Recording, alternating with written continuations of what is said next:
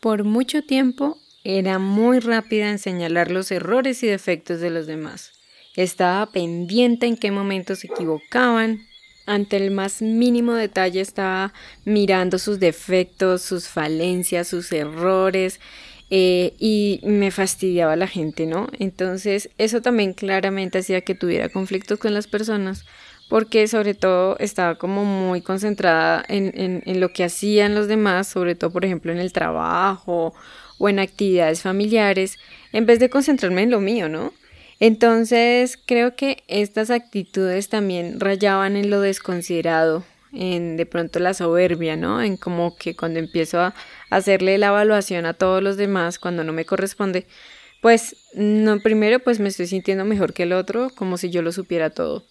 Me di cuenta que eh, cuando yo empezaba más bien a observar que yo también tenía errores, que las otras personas me decían, bueno, Sonia, tú también te equivocas, tú también tienes errores, eh, mira, no te concentraste en esto por andar pendiente de otra cosa. Entonces empezaba a notar que, bueno, que, que yo también tenía mucho en qué concentrarme en mí misma.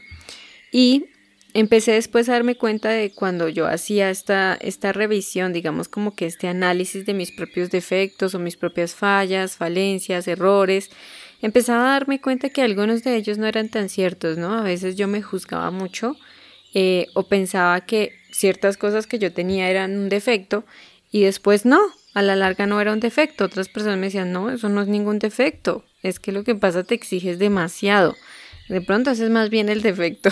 Entonces empecé a darme cuenta que tenía percepciones eh, distorsionadas sobre mí y que tenía que tener un poco más de, realismo conmigo misma sin ser eh, autoexigente y demandante o perfeccionista, ¿no?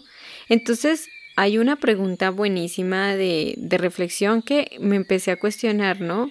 Si mis propias percepciones sobre mí son distorsionadas, contradictorias, ambivalentes, pues cuán verídicas y fiables son las percepciones que hago sobre los demás.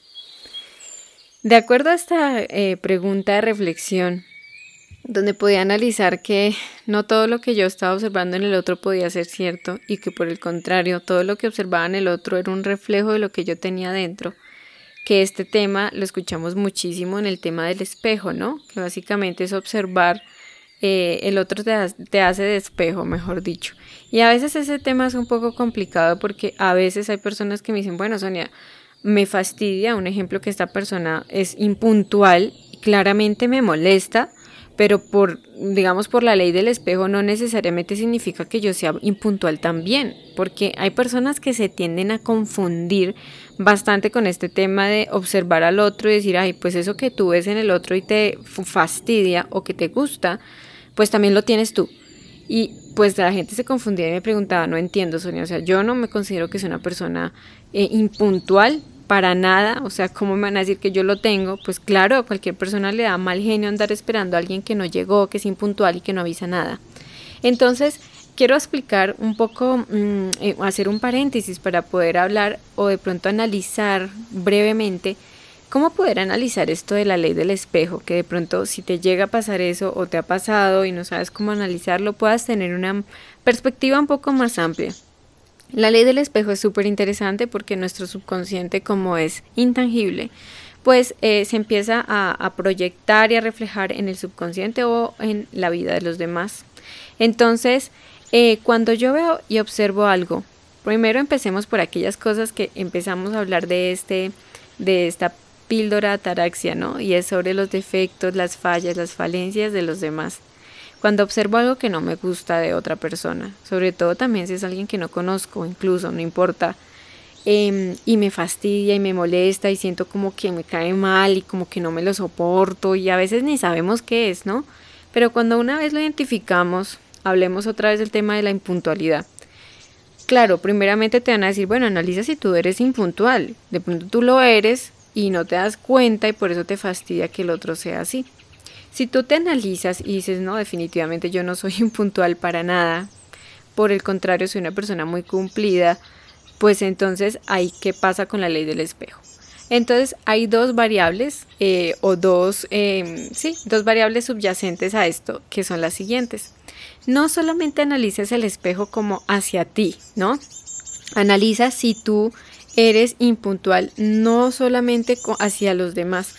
A veces el espejo tienes que dirigirlo hacia ti mismo. Un ejemplo, puede que tú seas muy, muy, muy puntual con las demás personas, pero contigo misma, contigo mismo, eres supremamente impuntual. No te cumples a ti mismo, a ti misma te dejas esperando, no sacas un ejemplo, citas, no cumples tus propias citas médicas, no vas a recoger los resultados de los exámenes, em, te, mm, te, dejas a un lado, dejas que las demás personas, eh, en tu caso, por ejemplo, puedes hacer que si es algo que tiene que ver contigo, lo dejas de lado, no cumples tu propia cita. Si es algo importante o así sea que no sea supuestamente importante, si por ejemplo quieres tomar un viaje de vacaciones, sacar el tiempo, cumplirte ese tiempo de descanso, tu cuerpo lo necesita, tu salud, tu mente, pero nunca sacas el tiempo. Siempre estás sacando citas en el trabajo para cumplirles a los clientes, a la gente de afuera y para ellos sí estás muy puntual. Cuando tú empiezas a analizar que de pronto es contigo mismo que eres impuntual, ya cobra más sentido el espejo. ¿Sí o no? Es súper interesante. La ley del espejo es mucho más compleja, un poco más, más bien que compleja, es mucho más específica y precisa de lo que uno cree. Entonces, es súper interesante cuando me di cuenta y descubrí eso. Dije, wow, entonces no solamente es que yo sea impuntual con el otro, con los demás, no significa que sea impuntual, Puedo simplemente ser impuntuales conmigo misma, no comprometerme conmigo misma. Entonces, esa es la segunda variable, digámoslo así, o yo creería que es la primera, porque siempre empezamos analizando nuestra relación con nosotros mismos.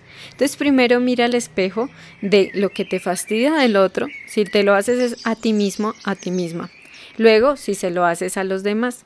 Y cuando de pronto las dos primeras no aplican, como que bueno, yo la verdad no soy impuntual conmigo, cumplo mis tiempos, me respeto a mí misma, respeto el tiempo de los demás, entonces, ¿qué está pasando? ¿Por qué me sigue fastidiando esa impuntualidad del otro? Claro, obviamente, si uno es cumplido, pues te fastidia que el otro te deje esperando. Sin embargo, hay una tercera opción que podrías analizar y es que puede que te encuentres en la polaridad opuesta de lo que estás viendo en el otro que te molesta. Por ejemplo, volviendo a lo que estábamos hablando de la impuntualidad, eh, lo aplicaríamos de la siguiente manera. Si te fastidia que esa persona sea impuntual y tú no, no eres impuntual ni contigo misma, contigo mismo, ni con los demás, pues claramente puede ser, muy seguramente, que te encuentres en la polaridad extrema de la impuntualidad. Es decir, eres una persona demasiado rígida, demasiado extremista o exigente con el tiempo. Tienen que ser las cosas en punto en el momento que son o si no, te toteas, mejor dicho, te estresas, te sale de quicio, se te vuelve la vida inmanejable, no puedes manejar el estrés, cualquier cosa te, te molesta, eres muy, eh, de pronto hasta perfeccionista. Entonces de pronto lo que te está mostrando ese espejo, el otro, es que... Eh, son como extremos, ¿no? Hay gente también que es supremamente impuntual, yo lo he conocido, me ha pasado. Eh, yo soy más del estilo puntual, de estar tiempo, de llegar temprano, de apurarme. Eh, entonces, eso también pasa en las parejas, ¿no? No sé si les ha sucedido que hay personas que de pronto son muy afanadas, se apuran mucho, llegan temprano, apúrense, vamos ya rápido, nos va a dejar el bus, vamos, nos vamos a llegar tarde, qué vergüenza, apúrense. Y se enamoran de personas que son un oso perezoso. Obviamente no que sean perezosas, pero son personas súper lentas, metódicas, lo piensan todo el tiempo. Es como una liebre enamorada de una tortuga, algo así. Es por eso, porque las polaridades se atraen de alguna manera, pero es para que se equilibren, para que el uno aprenda del otro. Recordemos que el equilibrio y el balance es la clave y el secreto. Las polaridades no son buenas ni malas. Lo que pasa es que saber equilibrarlas y balancearlas. Entonces, volviendo al tema de la impuntualidad, de la rigidez, de la, del perfeccionismo, entonces el otro, así no necesariamente sea tu pareja, te está mostrando, oye, relájate un poco, deja de estar tan tenso, deja de estresarte tanto. bueno, si se pasan cinco minutos, dos minutos, no pasa nada, tranquilízate. Yo creo que este es un ejemplo igual que hay que tratarlo con un poco de pinzas o de cuidado porque también es una cuestión muy cultural. En ciertas culturas la puntualidad es algo indispensable, sobre todo por ejemplo en culturas europeas, eh, anglosajonas, eh, y en otras culturas un poco más cálidas, no todas, pero en algunas, la cultura latina, eh, bueno, creo que también en la cultura de India, de Medio Oriente, en algunas partes, como que no pasa nada con el tiempo, hay gente incluso que es atemporal, nunca le miran el reloj y a veces también es algo grosero. Entonces, yo he tenido la oportunidad de trabajar con personas extranjeras y esto de la puntualidad o de cumplir tu palabra es algo que de verdad debe uno tener presente. Pero para no desviarnos de tema, porque no estamos hablando de las culturas, eh, sino de esto de, del espejo, pues puedes analizar si tal vez el otro te está, eh, el reflejo de lo que te molesta en el otro también es que estás en una polaridad demasiado opuesta y deberías equilibrarte, ¿no? En que, bueno, es bueno también ser puntual, eh, pero la, eh, el aprendizaje es a que no debemos empezar a, no sé, a perder nuestra salud, nuestra calma, nuestro bienestar simplemente por algo que tiene solución, pues te pones el límite, pues si ya esa persona no llegó, simplemente te vas, no tienes por qué quedarte ahí produciendo pura bilis con rabia y, estrés y disgustado, luego haciendo mala cara todo todo el día con la persona que hayas tenido eh, que salir o en el trabajo la cita, pues tú cumpliste con tu parte, si ya esperaste, no sé, el tiempo que tengas que esperar, pues tienes todo tu derecho de irte, así la persona ya esté por llegar. Creo que de pronto también ese es el aprendizaje, ¿no? Aprender a ponernos límites porque no significa que, ay, oye, tienes que ser más relajado, tranquilízate, entonces tienes que ponerte a esperar a todo el mundo una hora, media hora, hasta que lleguen, porque eh, tienes que fluir y no tienes que molestar tanto. A mí esto me pasaba, por ejemplo, en el trabajo, había gente demasiado ya fresca que pues decían, ay, no te estreses, Sonia, ya cálmate, no andes de mal genio, tienes que relajarte, pero el relajarte era que tenía que ponerme a esperarlos una hora hasta que estuvieran listos para una reunión, para que cumplieran con, bueno, con lo que tenían que hacer, para fluir en el equipo de trabajo. Entonces, claramente tampoco se trata de eso porque sí, es una falta de respeto. Entonces, para ello yo me ponía mi límite. Yo esperaba los 10 minutos, no llegaban los clientes, listo, terminaba y que lo reagendaran, porque mi tiempo vale. Ese es el respeto hacia nosotros, a la vez que no andamos, em, digamos que de deprimiendo nuestra salud, ¿no? Desgastándola, estresándonos, haciéndonos un mala sangre, mala energía, eh, amargados todo el día, que de pronto pues ese es el extremo, ¿no? Ser muy rígidos. Entonces, bueno, esa era la reflexión para hoy. Espero que te haya interesado. Ya eh, volviendo al punto inicial de entrometernos en, en los asuntos o en las fallas de los demás, cuando nosotros eh, redirigimos nuestra atención hacia nosotros mismos, en conectar también con lo que tenemos que cambiar, con ese espejo, ese reflejo, esa proyección que el otro me puede estar diciendo en esas tres aristas que te acabo de escribir, que seguramente puede ser que no, no las conocieras, no supieras de eso. A veces sabíamos del espejo, pero solamente en eso, en esa parte básica nada más. Entonces, cuando redirigimos nuestra atención hacia lo que tenemos más bien que analizar en nosotros, tanto en nuestra luz o en nuestra sombra, que también asimismo pasa cuando hay algo que te encanta de otra persona, que te gusta, Em, también tiene que ver contigo, ¿no? Y eso se me ha olvidado especificarles en lo del espejo. ¿Qué pasa cuando hay algo que, no sé, me encanta de otra persona? Y, de pronto tú notas como que tú no tienes eso. Un ejemplo, ¿no? Eh, admiras, no sé, el cuerpo atlético de una amiga tuya que tiene un, excelente cuerpo, unos glúteos fantásticos, un vientre plano. Pues según el espejo, en teoría te dirían como, bueno, eso que también te gusta del otro lo tienes. Y pues tú así miras y no tienes ningún abdomen plano, ni ningunos glúteos, ni nada. Entonces dice uno, bueno, ¿cómo así? Ahí sí no tengo entendido nada de esto. Eso también tiene que ver con el espejo y es que a veces no todo lo que yo observo que me gusta del otro, claramente puede que yo no lo tenga, pero puede que sí lo tenga y no me lo reconozco. Entonces, cuando se trata de algo positivo que me gusta del otro, ahí hay dos subvariables, digámoslo así, o que se derivan dos variables. Y es la primera, es que puede que lo tienes, pero no te lo reconoces. ¿sí? Por ejemplo, eh, tu autoestima no te permite ver que un ejemplo, tú también eres tierna y no consideras que seas tierna porque te han dicho que eres más bien un ogro. Entonces, si tú te pones a analizar un ejemplo con las mascotas, los animales, la naturaleza, eres súper tierno, los abrazas, los besas, los consientes, entonces sí eres tierno pero que no te lo reconoces. Ese es un ejemplo. El otro, cuando ya definitivamente tú analizas y buscas y buscas y no tienes para nada eso que te encanta o que admiras en la otra persona, son cosas que simplemente eh, se te están mostrando que debes desarrollar en tu vida, que son cosas que te gustaría tener, pero que es necesario que las desarrolles y te las des a ti mismo o a ti misma.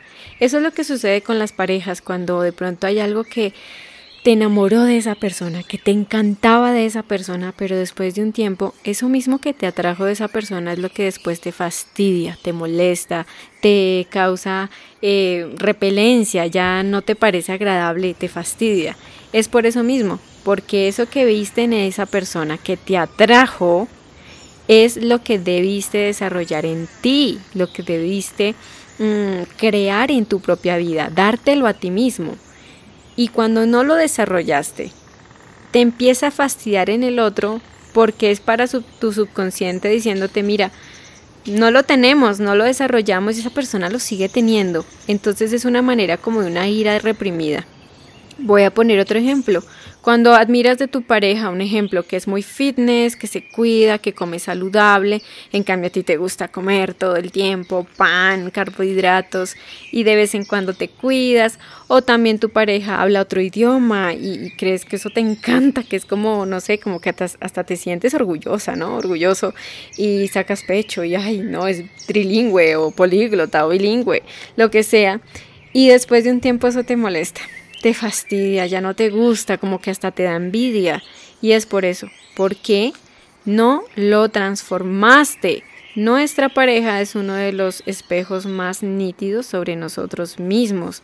A la larga nos enamoramos es de nosotros mismos, porque esas cosas que tiene la pareja o son cosas que tenemos y no nos reconocemos, o son cosas que nos encanta y nos encantaría desarrollar en nuestra vida y, y llevarlas a la realidad, ¿no? Entonces, ¿Qué cosas que te gustan de los demás tienes que desarrollar en ti? Una mejor alimentación, aprender un nuevo idioma, una nueva habilidad, un nuevo oficio, eh, no sé, autoestima, ¿qué hay cosas que tienes que desarrollar y que no lo has hecho y que a lo mejor después te van a generar fastidio. Por eso hay gente que le da envidia a ciertas cosas porque quisieran tenerlo, pero no lo desarrollan, no lo hacen, no cambian su realidad. Entonces, bueno, eso sería todo por esta eh, eh, excelente, no sé, reflexión del día de hoy que cuando ya empezamos a observarnos más a nosotros mismos, dejamos de ver al otro como el enemigo, como el, eh, ese obstáculo en nuestro camino, ¿no? Y empezamos a ser mucho más empáticos, pacientes, humildes, receptivos con los demás y nos relacionamos de una manera mucho más sana y positiva, mejorando nuestras relaciones con los demás claramente. Te dejo con esta frase y reflexión que sabiamente dijo el psicoanalista Carl Gustav Jung, que dijo lo siguiente, nuestro inconsciente se proyecta en otros. Criticamos a los demás para no ver nuestras propias carencias. Gracias por haberme escuchado en Píldoras Ataraxia. Te mando un gran abrazo. Conoce mucho más sobre mente y relaciones sanas en el canal de YouTube Sonia Ataraxia y encuéntrame en Instagram y Twitter como Sonia-Ataraxia. Gracias, muchas gracias por escuchar Sonia Ataraxia.